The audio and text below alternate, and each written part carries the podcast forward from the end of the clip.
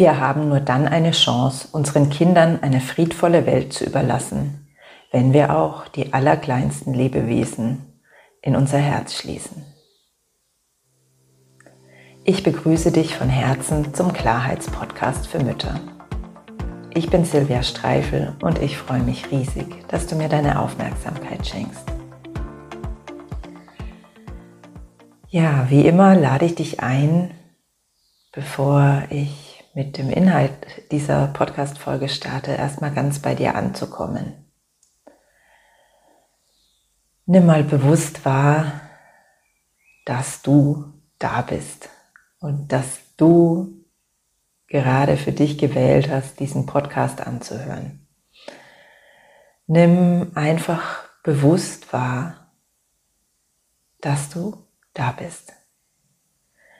Wenn es für dich gerade passt und wenn es dir dadurch leichter fällt, schließ gerne auch mal für einen Augenblick deine Augen und komm so richtig bei dir an. Nimm einfach deinen Körper wahr, spür vielleicht, wie dein Atem deinen Körper bewegt. Nimm wahr, wo du vielleicht irgendwas anspannst und festhältst, was du gerade gar nicht brauchst. Anspannung und Kraftanstrengung und lass es los. Ja, und dann atme nochmal zwei, dreimal tief ein und vollständig wieder aus. Und wenn es dir gut tut und dein Körper das gerade haben will, dann räkel und streck dich auch gerne und öffne gerne wieder deine Augen oder lass sie auch geschlossen, wenn du mir gerne mit geschlossenen Augen lauschen magst. Basis der heutigen Podcast-Folge ist ein Blogartikel. Ähm, den kannst du natürlich auch lesen. Also wenn du lieber liest als zu hören, dann kannst du auch gerne jetzt die Aufnahme unterbrechen, also die, die das Anhören unterbrechen und auf den Link in den Show Notes unter dem Podcast klicken und dir den Artikel durchlesen. Ähm, und der ist tatsächlich ursprünglich gar nicht für meinen Blog entstanden, sondern den habe ich für eine Facebook-Gruppe, für eine Gartengruppe äh, geschrieben, weil ich, also ich bin absoluter Garten-Junkie. Ich liebe unseren Garten und verbringe dort jede freie Minute und gestalte und ja, genieße die Fülle in diesem Garten. Und dementsprechend nutze ich Facebook auch zum größten Teil dafür, in Gartengruppen zu lesen. Ja, und in diesen Gartengruppen, da gab es ganz viele Diskussionen in den letzten Wochen oder gibt es noch immer, wie wir Schnecken oder auch anderes Ungeziefer, jetzt kommen auch die, Blattläuse wieder, wie wir die loswerden können im Garten. Und teilweise ähm, wird da tatsächlich auf eine Art und Weise über über diese Tiere geschrieben mit, mit Worten, die so gewaltvoll und so ja, kriegerisch fast sind. Das hat mich einfach unfassbar traurig gemacht. Und es, es hat mich immer wieder und immer wieder beschäftigt. Und dann eines Tages ist da ein Text aus mir herausgesprudelt, den ich dann in einer der Gartengruppen veröffentlicht habe. Und daraus ist eine sehr ausführliche und intensive Diskussion in dieser Gartengruppe entstanden. Und immer mehr ist mir klar geworden, dass das eben nicht nur mit dem Garten zu tun hat, sondern dass es ein ganz, ganz wichtiges und großes Thema ist, besonders auch für uns Menschen, die wir Kinder begleiten. Und deswegen habe ich den Text dann nochmal überarbeitet und da einen Blogartikel für meinen Blog draus gemacht. Und in dieser Podcast-Folge gebe ich diesen auch inhaltlich wieder. Also ich habe den hier vor mir liegen, diesen Blogartikel, und werde ihn wahrscheinlich zum Teil vorlesen, zum Teil vielleicht auch noch ein bisschen was mehr dazu sagen oder es anders formulieren.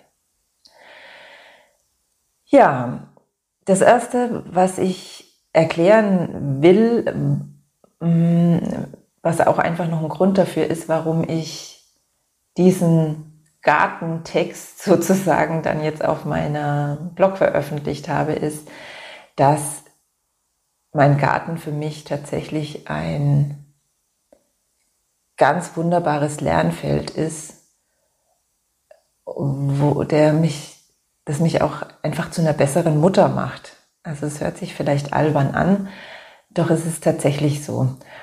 Ähm, natürlich sind Kinder ein noch weitaus größeres und intensiveres Lernfeld als so ein Garten, das ist ganz klar. Doch der Garten hat einfach einen riesengroßen Vorteil.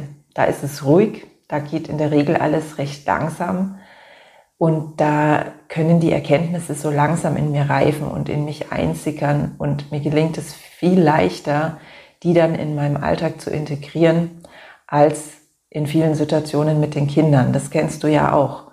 Ähm, das Leben mit den Kindern, das ist mitunter so schnell und es verändert sich alles so schnell und es ist einfach schlicht und einfach voll und laut mit Kindern, so dass ja ich da oft mehr am Reagieren bin, als irgendetwas wirklich verändern zu können. Also das passiert dann da oft erst auch so im Nachhinein und dauert oft viel, viel länger. Und deswegen ist für mich mein Garten einfach, ja, da ein wunder, wundervoller Lehrer. Ich sage übrigens immer mein Garten, obwohl es natürlich unser Garten ist. Doch ich bin diejenige, die ihn pflegt und wirklich zutiefst liebt. Und es fühlt sich einfach an wie mein Garten. Also verzeih mir, dass ich da so unkorrekt bin und mein Garten sage, obwohl es natürlich der Garten unserer ganzen Familie ist.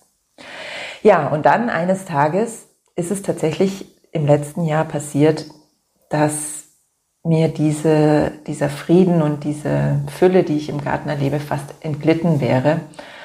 Und zwar ange, ausgelöst durch ein kleines Getier, die viel, viel langsamer sind als wir, die über kein denkfähiges Gehirn verfügen, die keine Superkräfte besitzen, die weder giftig noch ähm, gefährlich sind oder sonst irgendwas. Und die haben mich dazu gebracht, wirklich zeitweise ähm, Krieg zu führen. Und wahrscheinlich kannst du es dir schon denken, ich spreche von den Nacktschnecken in unserem Garten. Die haben nämlich im letzten Jahr den Garten wirklich schier überrannt. Du kannst dich vielleicht an den Sommer des letzten Jahres erinnern, wie nass es da war und doch auch meistens relativ kühl. Und die haben wirklich also unfassbar viel aufgefressen. Es war für mich ein Zustand der Hilflosigkeit. Ich wusste einfach nicht, ähm, was ich tun sollte, um meine Gemüsepflanzen zu schützen. Ich hatte Angst, nichts ernten zu können und hatte einfach keine Idee, wie ich damit jetzt umgehen sollte. Ich, ich wollte die Tiere nicht töten und ich wollte natürlich kein Gift in unserem Garten und ähm, ja, zu dem Zeitpunkt hatten wir noch ein äh, unbebautes Grundstück nebenan und jeden Abend habe ich die Schnecken dorthin gebracht und es hat einfach nichts gebracht. Und dann habe ich mich eines Tages entschieden, ich habe mir selber so den Rahmen gesetzt, ich werde jetzt drei Tage lang alle Schnecken, die ich finden kann, einsammeln und töten. Also alle Nacktschnecken zumindest. Es gibt gewisse Schneckenarten, also auch unter den Nacktschnecken gibt es eine Art, die ähm, durchaus auch hilfreich sind und andere Nacktschneckenarten dezimieren. Deswegen habe ich da schon etwas selektiv gehandelt, doch ich habe einfach jeden Tag Hunderte und vielleicht waren es sogar Tausende von Schnecken gesammelt und habe sie getötet. Und ich habe mich schrecklich gefühlt dabei. Aber ich war sowas von wütend. Ich war so wütend, dass ich meine Pflanzen nicht schützen konnte. Das Gefühl kenne ich übrigens. Ähm, ich werde selten wütend, doch wenn ich bei meinen Kindern wütend werde, dann fast immer in Situationen, wo ich eigentlich Angst um die Kinder habe. Ich war wütend, weil ich überhaupt, also weil ich Angst hatte, den Lohn meiner Arbeit im Garten, nämlich das Gemüse, nicht nutzen zu können. Und so ähnlich geht es mir auch manchmal mit den Kindern. Wenn ich ähm, es mir schön gemacht habe zu Hause und dann sind die Kinder keine halbe Stunde zu Hause und ich kann wieder kein ordentliches Haus genießen. Auch das macht mich dann manchmal wütend. Ja, also ich war einfach insgesamt voller Wut, so voller Wut, dass ich bereit war, bewusst zu entscheiden, Krieg zu führen gegen diese Schnecken. Vielleicht denkst du dir jetzt, das ist ein bisschen übertrieben, das mit dem Krieg. Deswegen will ich das nochmal zusammenfassen. Es ist nämlich wirklich Krieg. Für mich ist es wirklich Krieg. Ich, ich gehöre ja einer Gattung an, die die Erde seit schätzungsweise 300.000 Jahren bewohnt. Also ich, die erst so relativ kurz auf dieser Erde ist, nutze ja ein Stück dieser Erde, um hier zu leben. Die Pflanzen und Tiere, die auf diesem Stückchen Erde leben und lebten, die sind da schon seit Millionen von Jahren. Bei Schnecken sind es vermutlich 500 oder 600 Millionen Jahre, dass es die schon gibt. Ich entscheide also, dass Tausende dieser Pflanzen und Tiere weichen müssen, dass ich da nach meinem Geschmack leben kann. Und ich entscheide auch, das Stückchen Erde um das Haus herum so zu gestalten, dass es meinem Geschmack und meinen Bedürfnissen entspricht. Ich habe da schon immer ein großes Bewusstsein dafür gehabt, für das Geschenk der Natur und ähm, dafür, dass die Natur einfach viel größer und älter ist als wir und habe mich schon immer bemüht, ähm, das aktiv wertzuschätzen, indem ich dann möglichst naturnahen Garten gestalte und erfreue mich da auch unfassbar dran. Und dann, als die ersten Ureinwohner dieses Gartens angefangen haben, meine, meine Pläne zu durchkreuzen, mich zu stören, habe ich angefangen, sie zu töten. Das ist doch schon ganz schön heftig. Also wenn das kein Krieg ist. Ja, ähm, vielleicht hast du Lust, mal nachzugucken und dich selber davon zu überzeugen, dass ich bei weitem nicht die Einzige bin, die so handelt. Wenn du ähm, in eine der Gartengruppen auf Facebook reinschaust, wirst du sofort ähm, viele, viele Posts dazu finden von Menschen, die eben diesen Krieg beschreiben. Ja, und was ist der Grund dafür? Der Grund ist im Prinzip immer Angst nämlich die Vorstellung, ähm, die Angst davor, dass etwas unsere Vorstellung davon bedroht, wie etwas zu sein hat.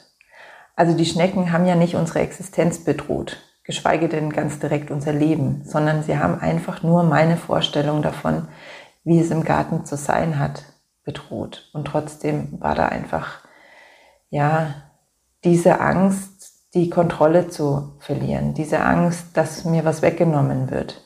Und die war so groß, dass ich einfach nicht mehr in der Lage war, klar zu denken. Ähm, und das ist ja nicht nur bei mir so, das ist bei ganz vielen Menschen so. Wir verlieren dann jeden Blick auf das große Ganze.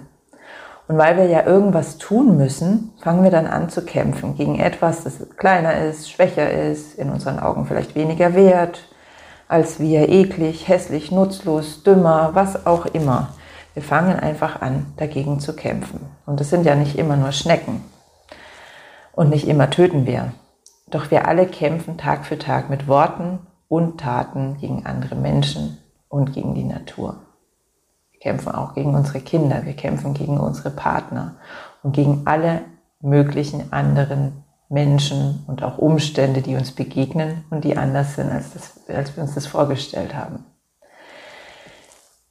Und solange dieser Kampf herrscht, ähm, bin ich also dann, dann kann da ja kein Frieden sein. Das heißt, wir brauchen irgendwie einen Weg zum Frieden. Und mein Weg dahin ist Achtsamkeit, auch wenn dieses Wort etwas abgedroschen ist. Liebe und Vertrauen. Also diese drei Schritte. Im Schritt eins ähm, die persönlichen Kämpfe erstmal bewusst wahrzunehmen. Im Schritt zwei das Herz zu öffnen und im Schritt drei ganz bewusst ins Vertrauen zu gehen. Ich sage mal zu den einzelnen Punkten noch ein bisschen mehr. Also der Schritt eins mit der Achtsamkeit.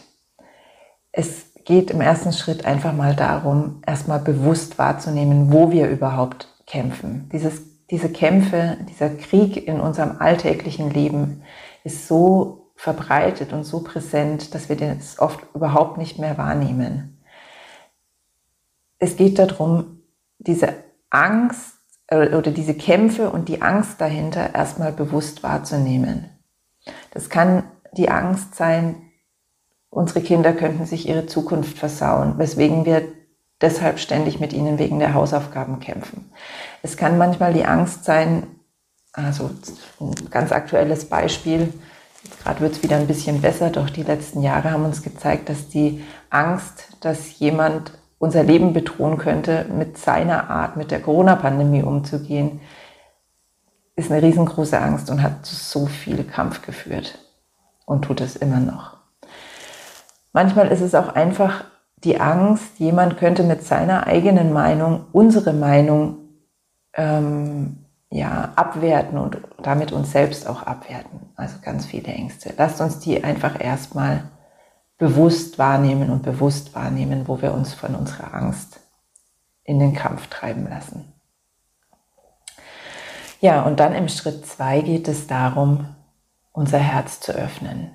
Mir hilft da immer die Frage, was würde die Liebe tun? Auch das ist vielleicht ähnlich wie der Begriff Achtsamkeit schon ein bisschen abgedroschen, besonders wenn du ähm, öfter mal so ähm, spirituelle Texte liest. Und doch ist es einfach eine wunderbare Frage. Ich stelle mir diese Frage in so vielen Situationen, in Situationen mit meinen Kindern, mit meinem Mann und auch in so banalen Situationen wie wenn jemand zu mir einfach unfreundlich ist, was weiß ich, der Mitarbeiter an der Kasse im Supermarkt.